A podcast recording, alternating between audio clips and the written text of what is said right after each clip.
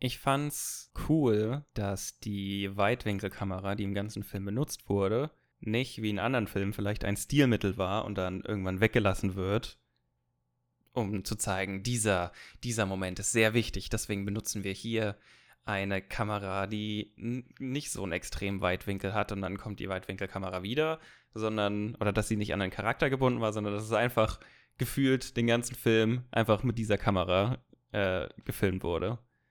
Das fand ich irgendwie nett. Das war so schön simpel. Mhm. War halt auch, äh, also dass das quasi aussieht wie ein alter Film. Authentizität. Ja. Diese Kova-Linsen wurden ja da äh, auch in den 50ern, glaube ich, benutzt. Okay, der, der Film spielt ja auch in den 50ern, also passt das. Und es wurde wahrscheinlich auch auf echtem Film gedreht. 35 mm, ja. Ja, genau.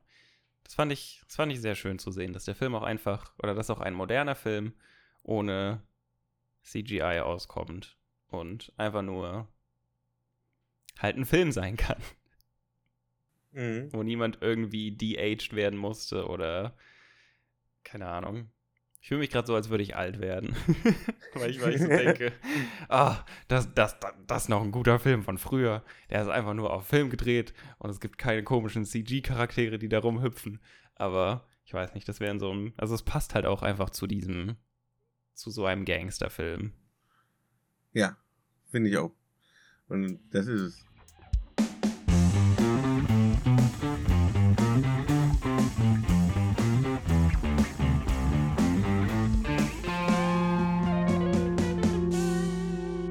Hallo und herzlich willkommen zu einer weiteren Folge von Between the Scenes, einem Podcast, in dem wir über Filme reden. Ich bin Felix. Und ich bin Alex.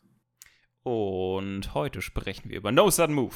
Bewege dich nicht. Genau. No Sudden Move, ein Film von Steven Sonderberg ähm, aus dem vorletzten Jahr. Ja, aus dem vorletzten Jahr, ähm, in dem es um einen ähm, Detroiter Gangster aus den 50ern, 1954 um genau zu sein, geht. Der ist Kurt und äh, der ist gerade aus dem Gefängnis raus und ähm, will ein bisschen Geld machen, um aus der Stadt rauszukommen, weil er, er nicht glaubt, dass er in der Stadt lange überleben wird.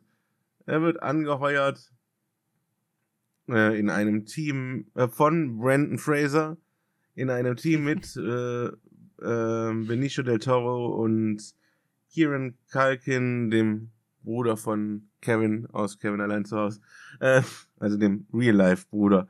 Ähm, die sollen eigentlich nur babysitten auf die Familie eines Mannes, der etwas aus dem Safe seines Bosses holen soll. Keiner weiß, worum es geht eigentlich so genau. Ähm, ja, das Ding im Safe ist nicht da. Einer aus dem Team hat den Auftrag, alle Spuren zu beseitigen. Stattdessen wird der umgehört, ja, und dann geht's hin und her. Ähm, wer kriegt jetzt wie viel Geld am Ende, wer verkauft wem welche Pläne, die dann doch wieder auftauchen oder auch nicht. Und äh, wer überlebt das Ganze überhaupt. Und äh, es ist wirklich ein Oldschool äh, Gangsterfilm, der äh, dieses 50er-Thema auch super aufgreift und äh, hat mir unfassbar viel Spaß gemacht, den zu gucken. Ja, was hatte ich für Erwartungen an den Film? Eigentlich ziemlich hohe sogar. Ich wusste nicht viel über den Film. Ich habe den irgendwann mal gefunden, als ich Brandon Fraser gegoogelt habe. ähm, und ähm, das war so einer seiner Comeback-Filme und die Leute hatten sich Sorgen gemacht, weil er so äh, zugenommen hatte und so weiter und so fort. Jetzt im Nachhinein weiß man, er hatte da zugenommen, weil er sich da gerade vorbereitet hat auf seine Rolle in The Whale, für die er einen Oscar gewonnen hat. Deswegen sieht er hier etwas beleibter aus. Und ähm, ja, er hat keine große Rolle, äh, das war mir aber von vornherein klar, aber dann habe ich halt entdeckt, dann habe ich quasi durch diesen, allein durch den Trailer Don Cheadle für mich entdeckt, den ich vorher so halt kannte und mochte, aber in diesem Film hat er mich sowas von überzeugt. Ich fand den mhm. so gut. Also, ich möchte mehr Don Cheadle Filme sehen, wenn die so sind. Mm, ja. wie gesagt, die, ich hatte dann durch das, dass halt Brandon Fraser war und ich die Story gelesen habe und davon begeistert war, relativ hohe Erwartungen und die wurden halt übertroffen. Also, das ist für mich wirklich ein Top-Film, äh, den man gesehen haben sollte, finde ich. Ja, ist auf jeden Fall ein sehr guter Film. Ähm, ich hatte eigentlich nicht wirklich Erwartungen an den Film und wurde trotzdem auch sehr positiv überrascht. Es war halt einfach so ein, weiß nicht, so ein, so ein Film, wo man sich einfach hinsetzt und dann guckt man und dann ist er irgendwann vorbei und man wurde auf eine Reise mitgenommen, so wie, so wie Filme halt eigentlich sein sollen. Ne, dass man jetzt, dass man sich nicht irgendwie rausgerissen fühlt oder sowas, sondern auch nicht übermäßig geschockt oder was auch immer, sondern ein guter Unterhaltungsfilm und ich mochte es auch sehr, dass irgendwie direkt von, von Anfang an ähm, klar, ge klar gemacht wurde, okay, das hier ist ein Film, der auch gedreht wurde wie in den 50ern, obwohl es, es zumindest von der, vom, vom Schnitttempo her ähm, an die heutige Zeit angepasst ist oder davon, wie, ähm, wie lang die Opening Credits waren. Ähm, weil in so, in so älteren Filmen sind die Opening Credits ja teilweise so zwei, drei, vier Minuten lang gefühlt. Und es geht, es passiert sehr lange nichts. Ähm, und hier war es so, also, oder es hat sich zumindest hier so angefühlt für mich, dass es irgendwie, ähm, dass, dass die Opening Credits auch einen Sinn hatten, nämlich es hat halt gezeigt, okay, ähm, Don Cheadle weiß nicht, kam er da aus dem Knast? Nee, er, er, ist, er ist einfach dahin gefahren, ne? Er ist, er ist einfach durch die Straßen gegangen, ungefähr drei genau, bis ja. vier Minuten lang. Echt, echt, war das so lange? Weil es hat sich nicht so lange angefühlt. Für mich fühlt es sich zumindest so lange an. Also ich wollte gerade nämlich sagen, das war nämlich so, das war der erste Punkt, wo man gedacht hat, boah, die versuchen in der heutigen Zeit einen Film genauso zu machen wie damals. Diese ewig lang, es gibt zum heute ja eigentlich gar keine ähm, ja, ja außer Tarantino. Mehr. Ja, außer bei Tarantino, weil der halt auch auf Oldschool macht. Ja. Und die waren halt wirklich, wirklich. Da ist ja jeder Schauspieler im Vorfeld schon genannt worden. Also das war schon ziemlich, ziemlich lang. Ja. Äh, wurde Matt Damon genannt? Der wird gar nicht genannt, weil das ein uncredited ja. Cameo war. Ja, so wie immer. Ähm, Matt Damon möchte kein äh, großes Geld für seine Auftritte. Matt Damon ist einfach ein Cameo-Schauspieler. Ähm, also, keine Ahnung. Ich hatte eher so das Gefühl, vielleicht war es auch, weil. Hm, weil zum Beispiel bei, bei Tarantino die langen Opening-Shots einfach oft nicht geschnitten sind. Ich glaube, vielleicht war das der Unterschied, dass es ein langer Opening-Shot war, aber es war halt relativ zügig geschnitten und deswegen hat es sich nicht ganz so langatmig angefühlt. Ähm, Weißt also, also für mich hat es sich so angefühlt, es war eine, eine, eine Hommage an die alte Zeit, wie damals geschnitten oder wie damals die, also halt das einfach, dass es Opening Credits gibt. Ähm, aber durch die Schnitte wurde es ein bisschen an das Publikum der jetzigen Zeit äh, angepasst. Quasi. Und ich habe halt. Ja, weil, weil, weil man heutzutage einfach schneller schneidet als früher. Das ist einfach so ein Ding. Ich habe halt trotzdem gedacht, ich gucke gerade wirklich den Anfang von einem Film aus der Zeit, weil das, wie gesagt, ich weiß nicht, für mich hat es sich nicht schneller angefühlt. Äh, hm.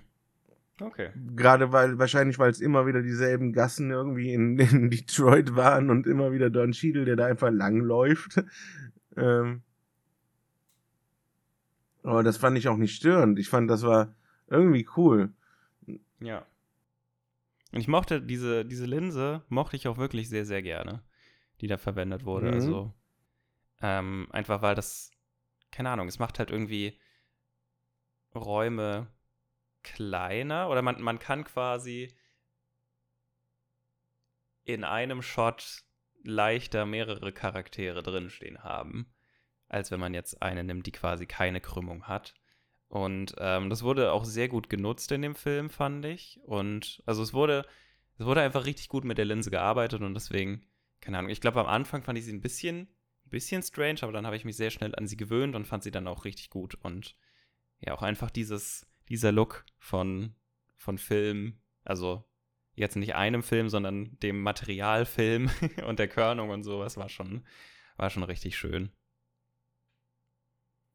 Und dann haben wir auch einfach noch richtig gute Schauspielende, einen richtig guten Film gespielt und ähm, ja, es war halt so ein Film, wo man nicht so viel weiß, wie man gerne wissen würde. Also man ist nicht in der, also nicht in der Rolle des allmächtigen Erzählers oder wie auch immer das heißt, sondern quasi, man weiß so viel, wie die Charaktere wissen und deswegen entwickelt sich der Film so, während er sich abspielt.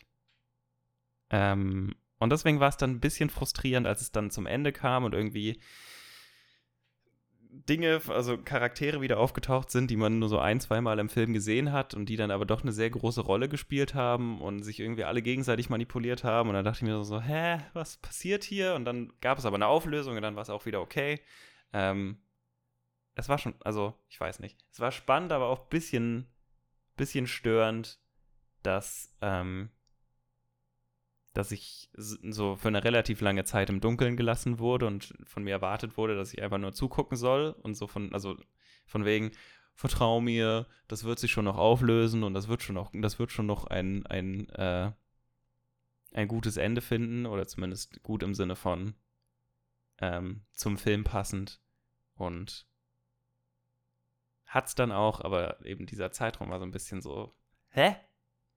Wer ist, wieso, wer ist, wer besticht hier wen? Was passiert mit dem ganzen Geld? Äh, was war der Plan? Ja. Ja, im Endeffekt ist es halt so ein, so ein Ding wie, also, ähm, der, der Regisseur Steven Sonderberg, der hat halt auch die Oceans-Filme gemacht. Der hat die Oceans-Filme ja nicht erfunden, die gab es ja schon auch zu der Zeit ungefähr. Ich mhm. glaube, die waren auch 50er, 60er eigentlich. Äh, Der Original ähm, Oceans 11 mit Frank Sinatra. Äh, in Deutschland dann unter dem irgendwie Frankie und seine Jungs, äh, Frankie und seine Spießgesellen bekannt. So.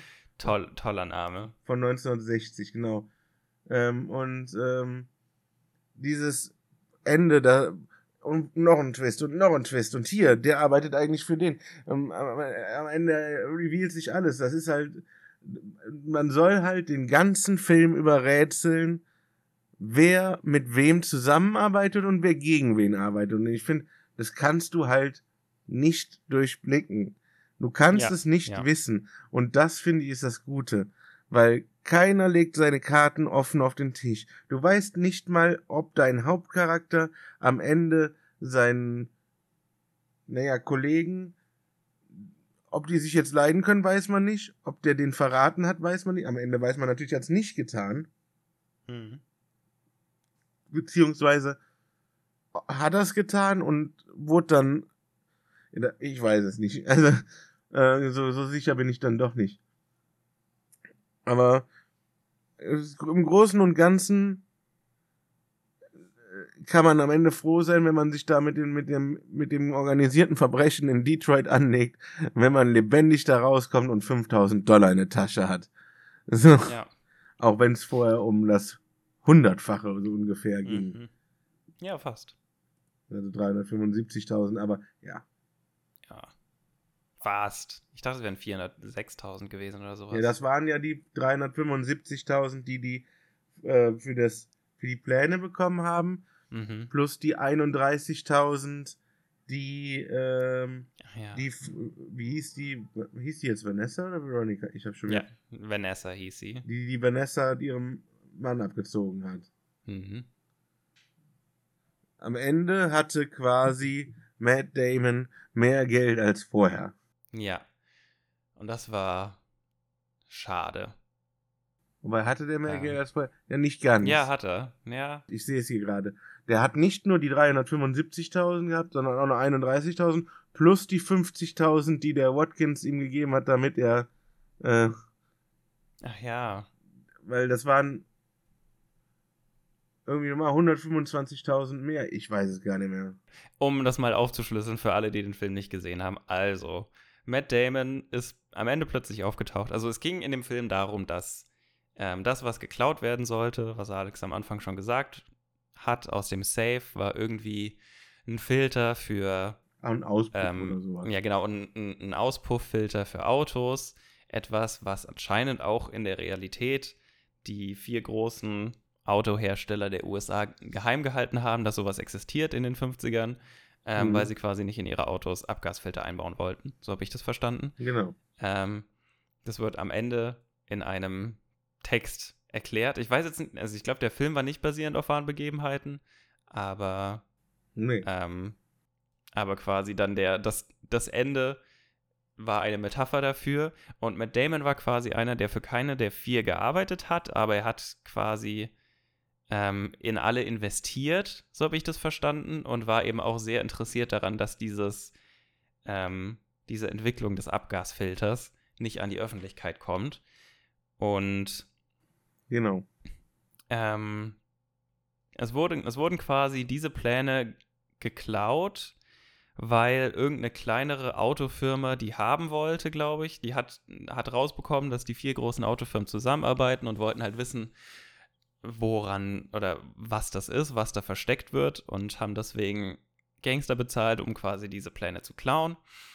Dann haben die Gangster aber rausgefunden, von wem sie oder, oder es, es, es ging dann halt die Kette runter und die Gangster hätten, glaube ich, alle, ich weiß nicht, 5000 Dollar bekommen und ähm, das Geld, was am Anfang ausgegeben wurde dafür, um das zu vertuschen, beziehungsweise genau, was, was ähm, die Rolle von Matt Damon ausgeben wollte, um es quasi zu vertuschen, waren halt 375.000. Und das haben die Gangster halt rausgefunden. Die waren so, okay, wir, wir müssen mal gucken, wer hat, ähm, wer, wer kriegt eigentlich das ganze Geld und wir gehen einfach direkt zur Quelle und verkaufen das denen wieder und dadurch, dadurch kriegen wir viel mehr Geld, als wir eigentlich kriegen sollten. Ähm, und am Ende wurde aber quasi das meiste von diesem Geld, was dann im Umlauf war, konfisziert.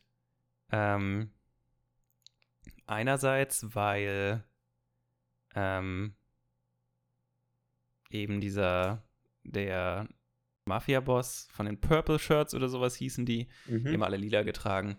Ähm, der hat versucht, die, die, die Cops zu bestechen und meinte, er lässt den Charakter von Don Cheadle verschwinden und ähm, tötet ihn, was er dann halt nicht gemacht hat, sondern er hat ihn einfach nach Kansas City geschickt mit 5000 Dollar.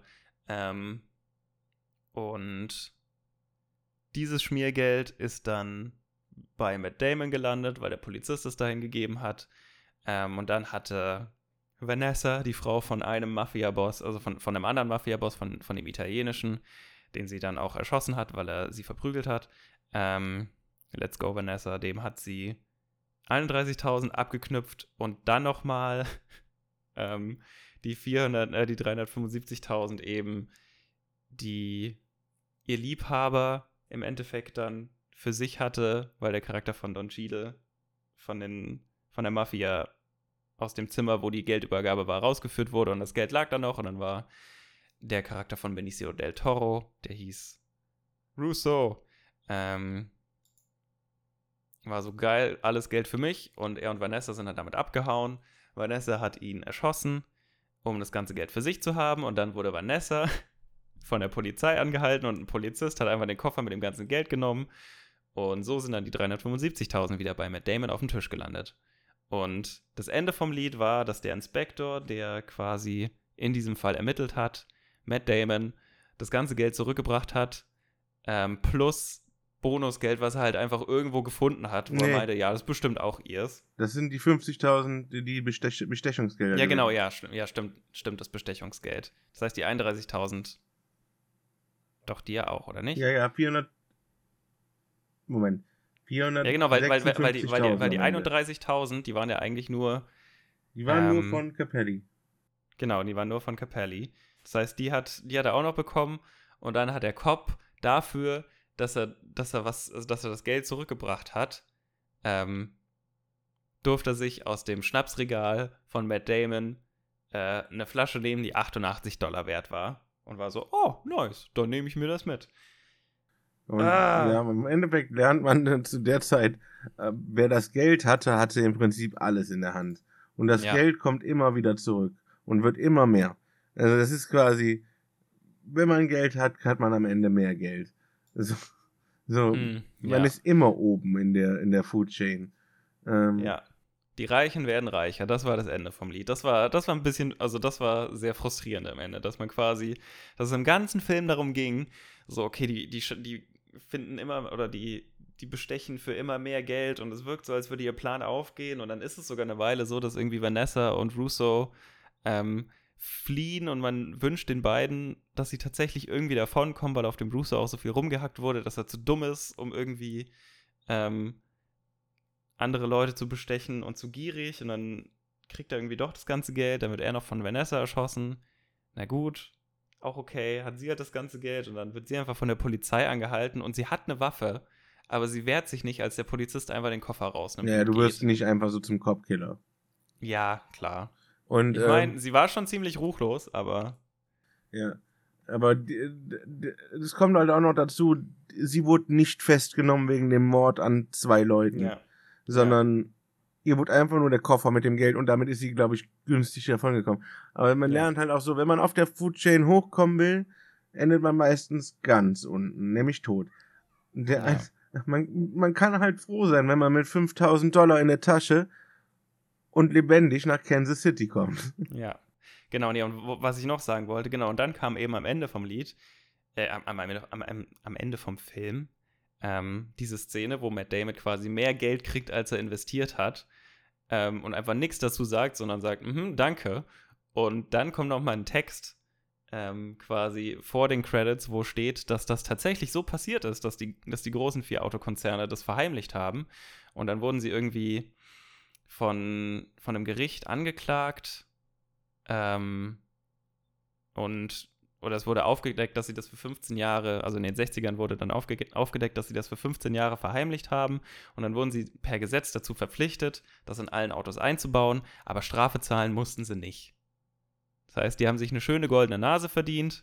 Dann wurde, dann wurde aufgedeckt, dass sie alle beschissen haben, aber naja, egal. Baut das mal schön in die Autos ein, aber Strafe zahlen müsst ihr dafür jetzt nicht. Ja. Korruption gewinnt. Ja. Die Reichen bleiben reich. Wie Das gesagt, ist die und man- Botschaft des Films. Man soll keine Ambitionen haben, höher auf der, auf der äh, Food Chain zu kommen. Denn, was wollte Kurt, also der Charakter von Don Cheadle, den ganzen Film über haben? 5000 Dollar. Das war's. Ja. Er war der, der, dem am wenigsten geboten wurde in diesem Film. Mhm. Und damit war er vollkommen zufrieden. Naja, nee. Er hat jeden schon- weiteren Schritt nur gemacht, um irgendwie seinen Kopf aus der Schlinge zu bekommen ja, gut, um aus der. Stadt rauszukommen. Der hat nicht danach gestrebt, mehr Geld zu machen. Er sagt Ja. am Ende, er will seine 5000 Dollar und alles ist gut. So, Ja, weil war es nicht so, dass er irgendwie in, in Kansas City Land zurückkaufen wollte oder sowas? ne, da gab's wohl jemanden, der ihm Land weggenommen hat, genau. Ja, genau, ja. Irgendwie, ich weiß auch nicht mehr genau, wie, das war, war nur in so einem Nebensatz erwähnt, mehr oder weniger. Hm. Auf jeden Fall, ähm, Ja, aber ich dachte irgendwie, ähm, was ich nicht ganz verstehe, ist, dass ich irgendwie, also, er hat am Anfang den Preis gen genannt und dann hat er gesagt, dass der Preis irgendwie auf 7000 angehoben wurde, aber die Zahl habe ich nicht richtig, nicht richtig gehört. Das heißt, er bräuchte dann ja nochmal mehr Geld, wenn er in Kansas City ist, um sich Keine Ahnung. zu kaufen. Das, das habe ich gar nicht so, so richtig äh, mitbekommen. Ich weiß halt nur, er ist der, der ihm wurde am Anfang gesagt 2000 Dollar, jetzt 3000 bei Erledigung. Mhm. Und Benicio del Toro wurde zum Beispiel gesagt 3000 Dollar, jetzt 4500 bei Beendigung. ja, Später hieß es dann, ja, äh, 15.000 für den, 20.000 für den. hm. Es war immer klar, dass, dass, dass Don Cheadle den kürzeren zieht in allen geschäftlichen Sachen. Ich weiß jetzt, wieso er nur, äh, nur 5000 Dollar wollte am Ende, weil er ja die 2000 Dollar schon im Voraus bekommen hat. Ach so, ja, stimmt, heißt, der hatte ja schon im Voraus was, ja. genau. Genau, das heißt, im Endeffekt hat er dann 7000. Ja, vielleicht ist das so. Ich meine, er hat, er hat auch was abgegeben von den 2000 Dollar. Ich habe mich nämlich auch gefragt, also, oder es gab ja diese eine Szene, wo er seinen Cousin oder sowas, ähm, der, der eigentlich raus war aus dem Crime-Business, wo er dem ein bisschen Geld zugesteckt hat, damit er für ihn nie Die, die äh, Purple Shirt Mafia ähm, anwirbt. Da habe ich mich auch gefragt, wo hast du einfach, keine Ahnung, 200 Dollar her, die du einfach so hergeben kannst. Aber dann jetzt, jetzt gerade, als du gesagt hast, dass er das im Voraus bekommen hat, ist mir wieder aufgefallen. Die hatten ja alle schon mal Geld im Voraus bekommen. Mhm. Ja, und dieser Cousin, äh, der, der Film ist auch quasi in Memoriam für diesen Schauspieler gemacht, weil der ist verstorben. Oh. Das ist schade. Wegen Komplikationen mit Diabetes. Ansonsten, was kann man noch über den Film sagen? Ähm, ich mochte die, äh, wie, wie die Musik eingebaut war. Das war nämlich auch schön, ähm, wie soll ich sagen, oldschool. Die Musik ist mir gar nicht aufgefallen. Ja, das meine ich. Also es ist kaum aufgefallen, aber wenn sie mir wenn sie mir aufgefallen ist, fand ich es wirklich cool, ähm, weil die auf, weil die auf eine Weise eingebaut wird, wie das heute nicht mehr so gemacht wird. Also und auch halt der Stil halt halt dieses Oldschool war und er hat, er hat halt auch die Musik für die ähm, für die Oceans Sachen halt auch gemacht und äh, das merkt Mhm. man.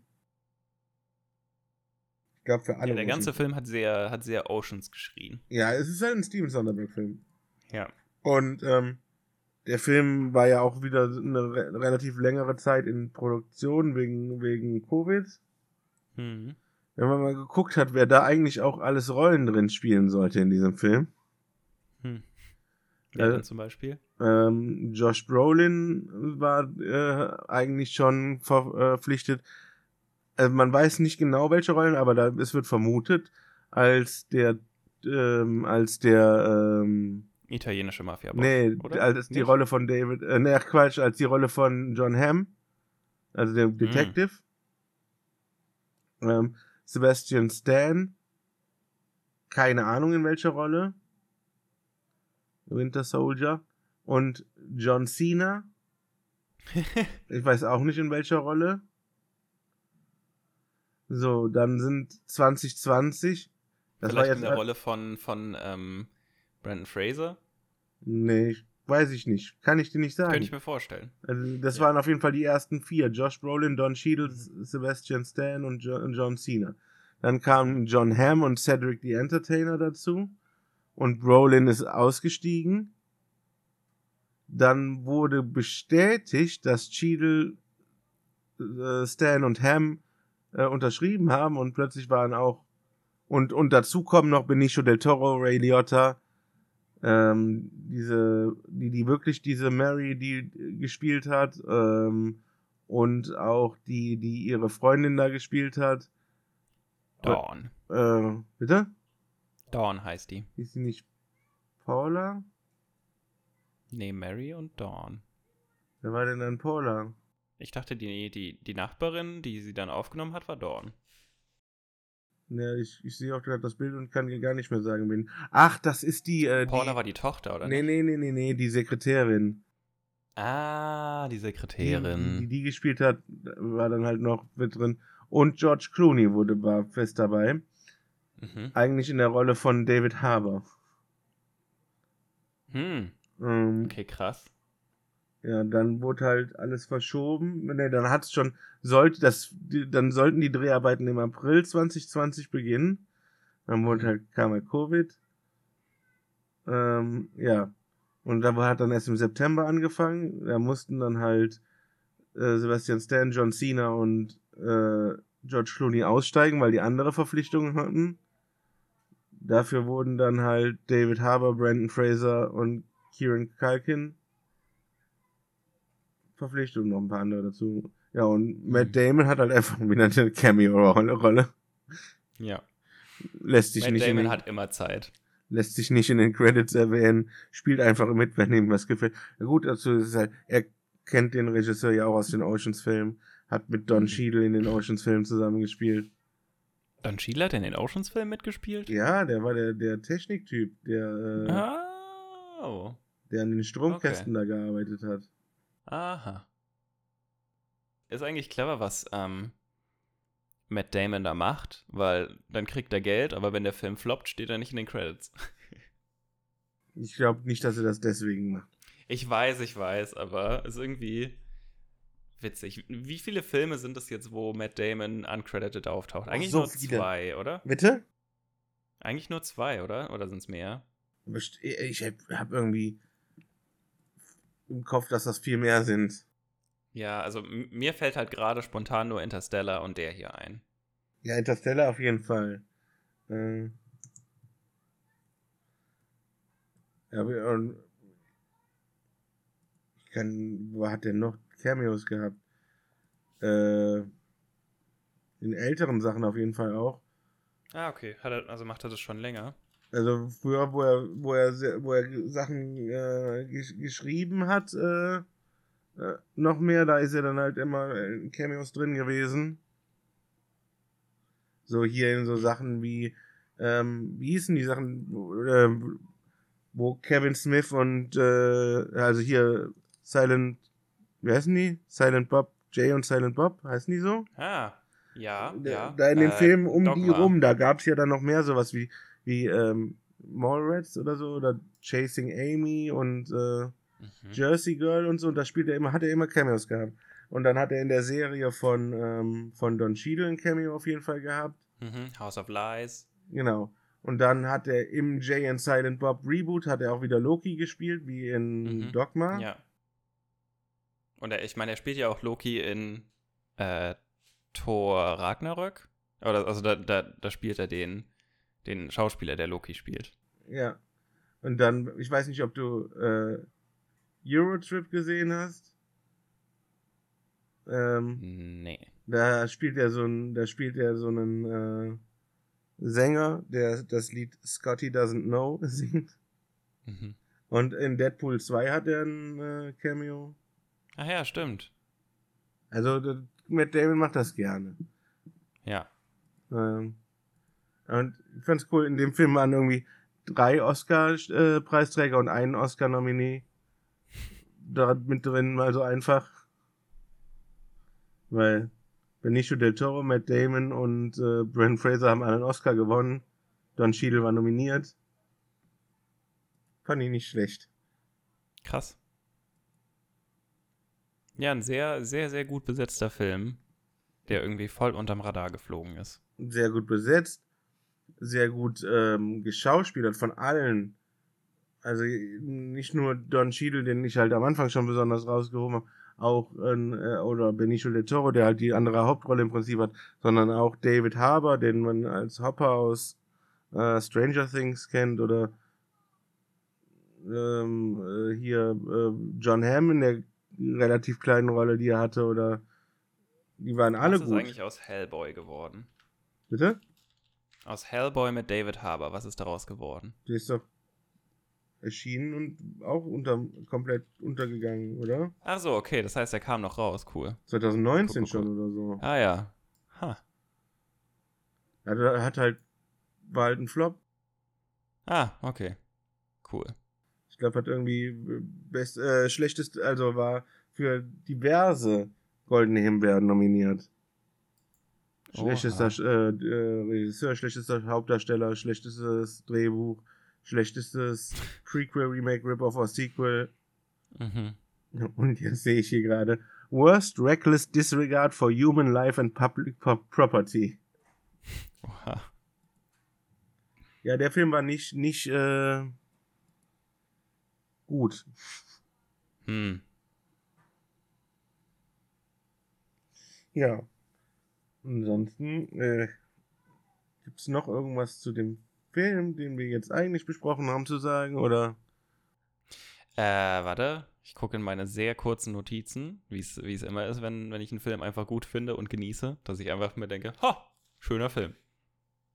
Ähm, keine Ahnung. Ich fand es gut, dass, äh, ich weiß nicht, bisschen Lesbian Visibility da war, weil Mary und Dawn anscheinend eine Affäre hatten.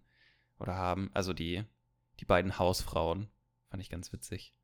Ähm, ja, es gab irgendwie auch viele Affären in dem Film, fällt mir gerade auf. Da, darüber haben wir noch gar nicht geredet. Irgendwie David Harbour hatte mit seiner Sekretärin eine Affäre und seine Frau hatte mit der Nachbarin eine Affäre. Und es wird aber nie aufgeklärt. Ähm, es wird immer nur gesagt, du, du wolltest das ihr doch sagen und dann sagt das ihr nicht. Und die Sekretärin kommt dann doch wieder mit ihrem alten Freund zusammen und dann hauen die nach California ab. I don't know. Es ist irgendwie sehr viel passiert in dem Film. Aber ich habe mir nichts dazu aufgeschrieben. Ja. Nee, das stimmt. Irgendwie hat jeder eine Affäre in diesem Film. Ähm, Ja, die 50er. Wo jeder eine Affäre hatte. Ich fand die, die, die KinderschauspielerInnen fand ich auch richtig gut. Also den, den Ja. Sohn, ähm, der hat, glaube ich, Hat er auch in It mitgespielt oder sowas? Ähm, Ich weiß, dass er auch schon vorher zwei Filme, glaube ich, mit, äh, mit ähm, Matt Damon zusammen gemacht hat. Ähm, Ja. äh, er hat in A Quiet Place Teil 2 mitgespielt. Ah. Und äh, Teil 1.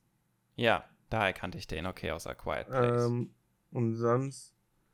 Er hat in, in zwei Filmen mit Matt Damon in Suburbicon und in Ford vs. Ferrari mitgespielt. Mhm.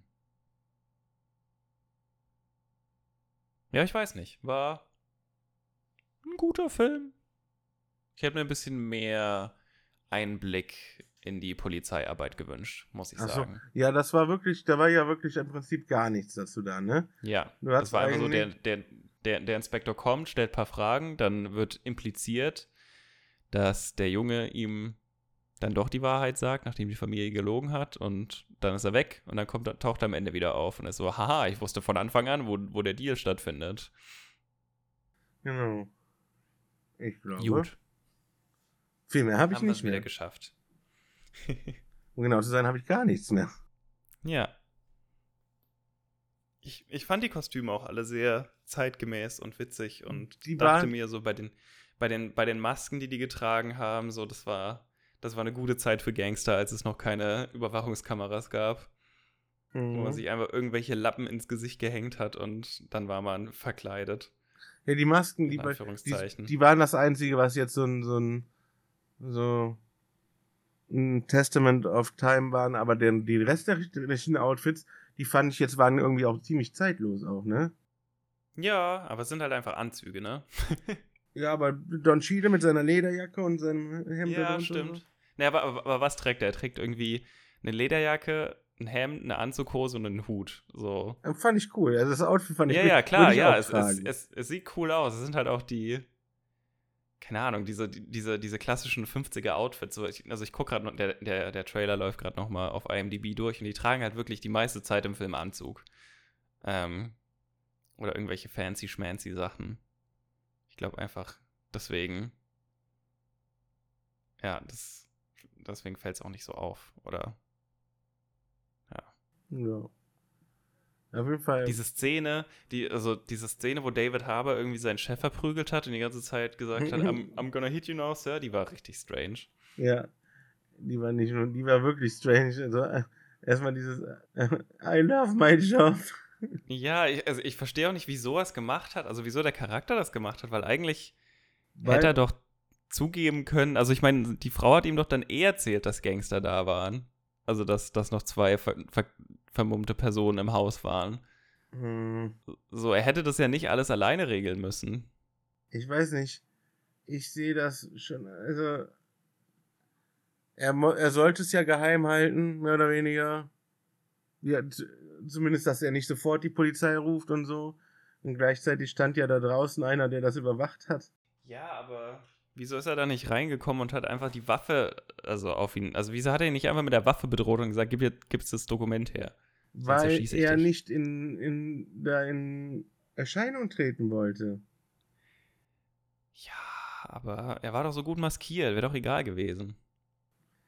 Ja, ich meine, die Frau hat ihn ja eh Ja, gesehen. wenn so, das, das, das verstehe ich nicht. Also die ich Frau find- hat ja beide gesehen. ich verstehe es. Äh, die Frau war unten unter Kontrolle von dem einen. Hm. Er hatte den Auftrag, diese Dokumente zu bringen.